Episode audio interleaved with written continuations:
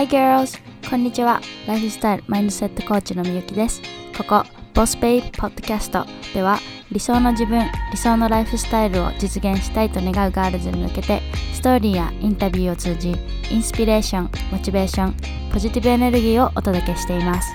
自分の好きなこと、得意なことを仕事にしたい。好きなことをして、でもお金に困らないようになりたい。好きな時間に起きて好きな時に好きな場所で仕事をする。そんな自由なライフスタイルを送りたい。こんなあなたの持っているアイデアを形に理想を現実にしていくためのツールマインドセットライフスタイルルーティンなどこれまでは誰も教えてくれなかったフレッシュで濃厚なコンテンツを毎週シェアしていきます。Are you ready? Let's get started. Hi girls, welcome back to the Boss Baby Podcast. こんにちは、みゆきです。今日は Such a beautiful day ですね、えー英語で Such a beautiful day って言うと、まあ、天気がいいねってそういう意味があるんですけど皆さんも使ってみてください。はい、というわけで、えー今日はリスナーさんからのリクエストに沿ったテーマでお話ししていきたいと思います。まずはね、いただいたリクエストをちょっと読み上げていきますね。こんにちは。いつも聞いていて勉強になります。落ち込んだ時のマインドセットが知りたいです。まだ仕事を始めて1年目なのなのですが、えー失敗することが多くて、もやもやすることが多いです。物事を深く考えすぎてしまうので、シンプルなことでも複雑になってしまうし、そこまで大きなミスでなくても悲しくなります。よろしくお願いします。はい、そういうリクエストで、えーっと、まず、はじめに、えーいつも聞いていただいて、本当に、本当にありがとうございます。で、そう、今日は、落ち込んだ時のマインドセットというお話です。で、この質問とか、この、なんていうの、トピックに共感できる方は、すごく多いと思います。で、やっぱり人間って生きてる限り、こう、いいこともね、悪いことも両方あるし、まあ人間誰でも落ち込むよね。なんか、その、私も、こうみゆきちゃんっていつもポジティブで悩みなさそうみたいなこと言われるんですけど、まあ、そんな私でさえ落ち込む時はもう当たり前だけどもちろんあります。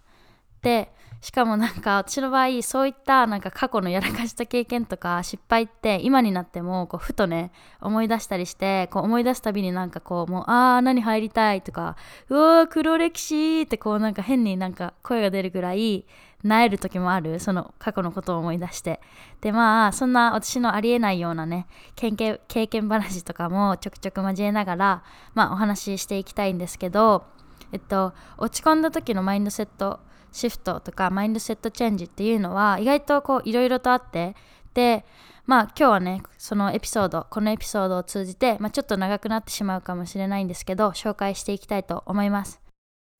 ではその1 accept 失敗した経験落ち込んだ自分を受け入れてあげること。まずは経験とかねその落ち込んでる自分を受け入れてあげることから始めることだと思います。でよくさこう仕事でミスしたりとかこう恋愛して振られたりしたらもう飲んで忘れようよとかもう男は星の数だけいるんだから次の人を捕まえようよとかさこうなんて言うんだろう。なんかこう忘れようってこう流れがあるやんか。でもこれって思った以上に自分が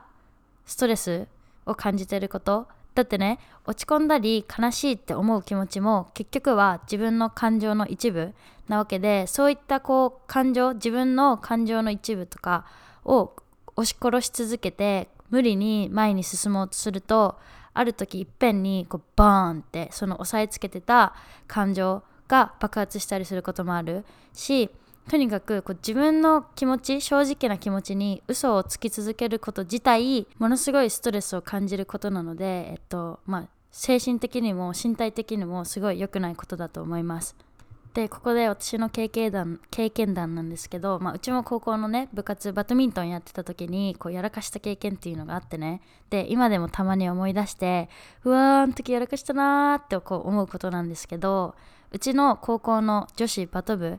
がもうインターハイ何十何十年十何年連続出場みたいなもう本当福岡九州でもトップの強豪校だったのね。でうちが3年生の時の九州大会の団体の決勝戦でうちが最後のシングルだったんよ。でもうほんとそこで負けたら九州大会何年連続優勝っていうのをこう途切れさせてしまうっていうもうほんと超絶プレッシャーの試合で、まあ、話を短くすると、まあ、結果私は負けてしまったのね。しかも逆転負け。でもうほんと当時ねうちみたいにこう高校をさこう全力で部活にこう命かけてたって人はまあ共感してくれると思うけどもうそういった試合その自分がもうめっちゃプレッシャー感じててでそういった試合でもう負けてでも本当その試合の直後ってもう本当お先真っ暗なんねもうお先真っ暗でああもううちの人生終わった無理ってこう本当なえるぐらいもうめっちゃなえた。でチームメイトはこうみゆきだけのせいやないよとかまあこうね励ましの言葉を言ってくれてこう、まあ、うちもそういったチームメイトのおかげでなんかこうどうにかこうにかこう前向きにポジティブになろうとしたのねその試合終わって。でもやっぱりこう夜さ寮に帰ってきてで布団に入ったらねもう自分へのこう情けなさと悔しさと呆れともうなんかこういろんな感情が入り混じって涙がもう何日も止まらんかったっていうのをすごい覚えてます。なんかもう今でも思い出したら泣きそうなんやけど。でやっぱり泣きたい時は泣けって聞いたことある人もいると思うんですけどこれって本当にいい言葉だなって思っててっていうのもやっぱり人間って自己表現する生き物だから悲しいって思った時は悲しいハッピーな時はハッピーで同じように落ち込んでる時は自分をアクセプト落ち込んでる自分を受け入れてあげる。で高校生の時のうちみたいにこう無理にネガティブな感情を抑えつけてポジティブになろうとするとそれこそその日の夜とかさこう一人になった時に爆発するからそれが危険で仕事のミスとかでこう自分にさこう腹が立ってたり呆れてたりするかもしれない。でもこうモヤモヤしてるなとかこう今自分落ち込んでるんだなってこう少し客観的に見てあげるで客観的に見てあげてだけど That's okay ってこう自分に言ってあげる。もうとにかく本当まずは受け入れること。で落ち込むことって悪いことじゃないと思います。だってこれも結局は自分を守るための自己表現の一つ。だから落ち込んだ時はこう無理にもう落ち込むのやめたって思うんじゃなくてあ今自分落ち込んでんだなってちょっとこうそういったね落ち込んだ自分を受け入れてあげる姿勢がまずは一番大事。そして落ち込んだ時のマインドセットその2、えー、落ち込んだ経験から何を学んだか。で落ち込むことは、まあ、人間のね自己表現の一部で悪いことじゃないしむしろさっきも言ったけど落ち込んでる自分を受け受け入れることは健康なねこうメンタルヘルスを維持する意味でももうほんとものすごく大事。ただやっぱり落ち込み続けるのも良くない。だからこう1日2日こうある程度落ち着いた 落ち込んだなとかこうちょっと頭がさ冷静になってきたって思ったら次はどうして自分が落ち込んだのかっていうのを、まあ、考えてみる観察してみる。で例えば、まあ、質問にもあったように仕事でミスしてしまって落ち込んだりモヤモヤしとる。でそのモヤモヤはこう自分に対するさ呆れとか怒りから来とるモヤモヤかもしれんしもしくはこう自分のミスのせいで誰かに迷惑をかけてしまったとか、まあ、そういうところから来とるモヤモヤかもしれん。でもまずはそのモヤモヤのこう理由っていうのをちょっと探ってほしい。で嫌な過去のことをこう思い出したくないって思うかもしれないけどこうモヤモヤをさ早く取り除きたいとかもう同じ経験したくないって思うんだったらこのモヤモヤの理由落ち込んだ理由っていうのをはっきりさせて何を学んだかっていうのを振り返るのはものすごく大事なこと。で落ち込んだりモヤモヤしたりそういった経験をこう無理やりね忘れようとしてる人とそうじゃない人の違いっていうのはやっぱりこう落ち込んでる自分や自分とかさそういった経験を忘れようとするそれとか無視しようとするってその姿勢自体がこう学ぼうとしてないその経験から。でプラスさっきも言ったけどこう自分の感情をね押し殺してるしまってるせいでストレスになりやすい。だけど逆にその時こう思い出してね振り返るのは少し嫌かもしれんけどこう落ち込んでる理由とか落ち込んだ経験から何を学んだかにフォーカスを向ける人やっぱりそっちの人たちの方が早く元の自分に戻れるしこうもっとねいい意味で前前向きにねなれることが多いです。だからまずはこう落ち込んでね自分を受け入れてあげる。で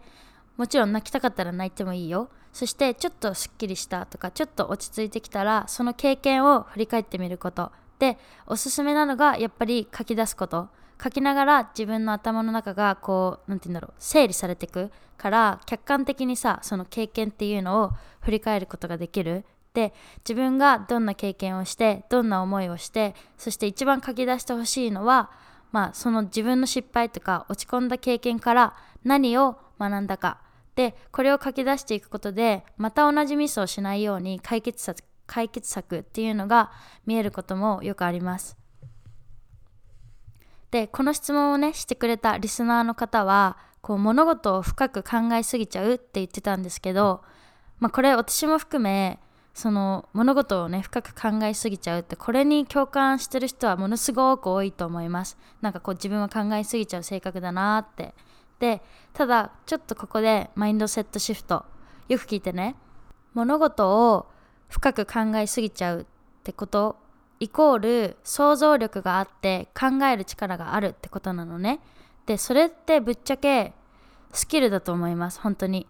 ただ今はその優れた想像力と考える力がネガティブな方にフォーカスしてる。でもこれってこう自分の脳が無意識に自分を守ろうとするためにこう最悪の事態を考えて最悪な状況を考えてそれを事前に防ごうとする。でそういったこう自分を守ろうとする影響から来てるから例えばさミスしたらどうしようってこう悪い方向につい考えちゃうのも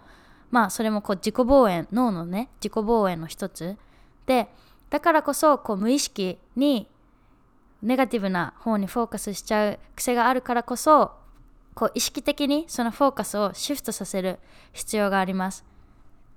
でやっぱりまずは気づくことだよね。こう自分が不安な時とかせわせわしてる時でやっぱりこうミスしたらどうしよう失敗したらどうしようってこう思ってる時だと思います。で自分がそんな状態だって気づいたらじゃあ次はじゃあどうすればミスしないかってこうマインドをシフトさせてあげることただこれが実は難しいでこれ言葉では言えてもそれとか頭では分かってても実際はすごい難しいこと。だってねミスしたらどうしようってこう不安になってる時はもうそれで頭がいっぱいいっぱいになってしまっとってあ自分が今ネガティブになってるってこうそれそのこと自体を考える余裕がない。だから自分は物事を考えすぎちゃう性格だなとかこうミスしたらどうしようってよく思っちゃう人にぜひやってほしいことがあります。でそれは瞑想すること。でさっきも言ったけど考えすぎちゃう性格の人って想像力があって考える力があります。だからまあ朝でもね前日の夜でもこう瞑想をしてみてで仕事でもこう自分がミスしたらどうしようって思ってる場面を想像してみる。でそんな自分にどんな声を声をかけるかどんなアドバイスをするかってことを、まあ、瞑想を通して考えてみてほしいです。例えばね明日のプレゼンの発表でもうそのプレゼンがもう絶対にミスできないみたいなプレゼンだったとする。でそしたらその日の朝それとかその前日の夜でもそのプレゼンの場面っていうのを瞑想して想像してみる。でいつもの自分だったらこう緊張してミスしたらどうしようって思ってるかもしれない。でもそんな緊張してる自分を想像してみてどんな声をかけるかどんなアドバイスをするか。本当友達にアドバイスするみたいな感じでこう緊張してる自分に対してどうすればミスしないと思う？とかいやいやこれまで自分はプレゼンの練習いっぱいしてきたしもうあとは堂々と発表することにフォーカスすればいいよとかもう本当今も言ったけどこうフォーカスしたい思考とか感情っていうのを瞑想を通して上げていきます。でこの場面を想像することを、まあ、ビジュアライゼーションっていうんですけどこのビジュアライゼーション瞑想を通してこういざっていう場面になった時に何にフォーカスするかってことをあらかじめねこうやって決めておくことで実際のそのシチュエーションになった時にいつもだったらミスしたらどうしようってこうネガティブにねなって頭いっぱいいっぱいになっちゃうところがこう一回その瞑想を通してその場面っていうのを経験してるからこうパッて自分でフォーカスを切り替えることが、まあ、簡単になると思います。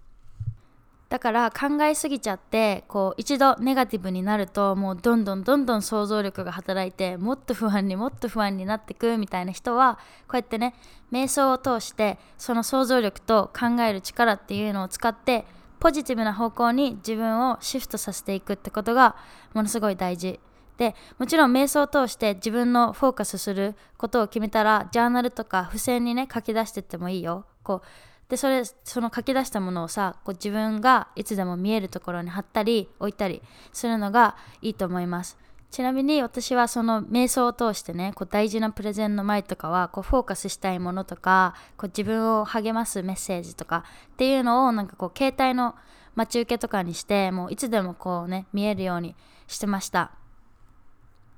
はい次、えー、マインドセットその3、えー、こんな経験もネタになる知識になる。でもう一つのね大事なマインドセットが失敗を悪いことだと思わないことでやっぱり前にもちょっとお話ししたけどこう日本の教育とか社会にいると失敗とか間違いすることイコールダメなことっていうこの概念っていうのがすごく強いなって思います。でもちろん失敗して何もそこから学ばなかったら全然意味ないけど失敗してミスして学ぶことって本当にこうたくさんあると思います。でそういった意味で失敗やミスってこう知識とか経験とか、まあ、結局は自分の財産になるってことでこのマインドセットを持つのは本当すごく大事だと思います。でその失敗をした直後ってさやっぱり何て言うの確かに悲しいし落ち込むしだけどもうちょっとこう先を見ればねこういう経験ってやっぱり学びになるしこう何て言うの話のネタになることだって意外とある。で、まあ、例を出すとうち19歳の時にオーストラリアの夜ねオーストラリアに旅行行って夜クラブに行ったのね。でそのクラブの入り口でセキュリティガードとかさこう他のお客さんとかもうほんといろんな人がおる中でなぜか自分のパストパスポートケースからコンドーム出てきてでそれをほんとみんなの前で落としてもうみんなびっくり仰天みたいな 経験あるんやけど、まあ、この話すごい長いから今回はちょっとスキップしますけどほんとそその時ってなんかもう死にたくなるぐらい恥ずかしい経験で本当その当時とかその終わった直後とかそのクラブ行った帰りとかはもう本当思い出すたびにめっちゃ悩よったけどこうやって時間が経って今振り返ってみればそれも本当笑い話。でそのことを振り返るとなんかこう今落ち込んでることも時間が経てば後々こう笑って話せるようになることかもしれない。でまあちょっとそうやって時間が経てば楽になるって思うこともちょっとねこう落ち込んだ自分の気分転換になることもあるかなと思います。でまあ言いたいのはそうだからこう失敗イコールダメなことじゃなくて失敗とかミスは経験とか学びになる。もう自分の知識になる。でこのマインドセットは本当いつも頭にね止めておいてください。だってこれ別に仕事じゃなくって、まあ、仕事だけじゃなくってこう何か新しいことに挑戦していく時とかにも本当ものすごい大事なマインドセット例えばこうやりたいこととか挑戦したいことはあるけど失敗したらどうしようとかミスしたらどうしようって思っちゃう時ももちろんあると思います。ただ失敗イコールダメなことって思うよりかは、まあ、失敗したら何かレッスンがあるはずだから、まあ、失敗を恐れてね何もせんよりかはもう全然マシだなって思ってこう前に進むことができるチャレンジすることができる。なので失敗イコールダメなことってまずは思わないことですね。はい、失敗って言っちゃダメかも。もう失敗っていうのはやめて、レッスンとか、まあ何、経験とかそんな風に言うと、まあ失敗イコールネガティブなイメージがあるけど、ちょっとはね、それもなくなるんじゃないかなと思います。はい、そういうわけで今回は、まあ、落ち込んだ時のマインドセットについてお話ししました。で、軽くまとめると、やっぱり落ち込んだ時は、まずは落ち込んでる自分を受け入れてあげること。で、そしてそれから、その経験から何を学んだかそして次にどうやって生かしていけるかっていうのを、まあ、振り返ってねはっきりさせること。そして普段から意識する大事なマインドセットとして、まあ、失敗イコールダメなことと思わないこと。で瞑想とかジャーナルを通してこうネガティブに、ね、なりがちな自分のマインドセットをシフトさせるねトレーニングっていうのをまあ普段からしておくこと。でこれらがまあものすごくね大事なマインドセットです。でもやっぱりこう落ち込む時ってその絶対いい気分じゃないしもう一生落ち込みたくないって思う。だけどやっぱり人生ってこうアップンダウンがあるもの。落ち込んだり悲しんだりしてでそれから初めて幸せとかハッピーっていうのを感じられるんだと思います。だからこう落ち込むことに対して私はそんなに悪いイメージを持ってない。で、まあ、さっきから言ってるけど落ち込んでるのに無理やりハッピーになろうとするよりかは落ち込んでもいいから落ち込んで終わりじゃなくってそこからその経験を振り返ってみてその経験を生かすか生かさないかで、まあ、落ち込んだね経験を学びにするその姿勢がもうものすごく大事だと思います。でやっぱり周りから見てもね落ち込んでる人がもうずっと落ち込んでるよりかはその経験を生かして前にね向かってえー、頑張ってる姿を見る方が気持ちがいいと思います。また他にもねこう落ち込んだ時のマインドセットっていうのがまあいいマインドセットがねあればシェアしていきたいと思います。で他にもみんながこう私は落ち込んだ時こういうことやってるよとか、まあ、そういうのがあればぜひおひおひ おひえてください。教えてください。それでは今日はちょっと長くなっちゃいましたが、えー、ここまで聞いていただきありがとうございます。で、リクエストをくれた方も本当ありがとうございました。すごくいいトピックでした。で、また他にもね、こういった話してほしいトピックとか、まあ、リクエストっていうのがあれば、じゃんじゃん教えてください。それじゃあ、えー、また次のエピソードでお会いしましょう。バイもしこのエピソードが気に入ってくれたガールズはスクリーンショットを撮って SNS でシェアもしくはポッドキャストの星マークやレビューを残してくれると今後のコンテンツ作りの参考になるのでとっても助かりますまた最新のエピソード情報を受け取りたいガールズはチャンネル登録ポッドキャストのサブスクライブをよろしくお願いしますそれじゃあまた次のエピソードでお会いしましょう Thank you so much for listening and I'll see you soon. Bye!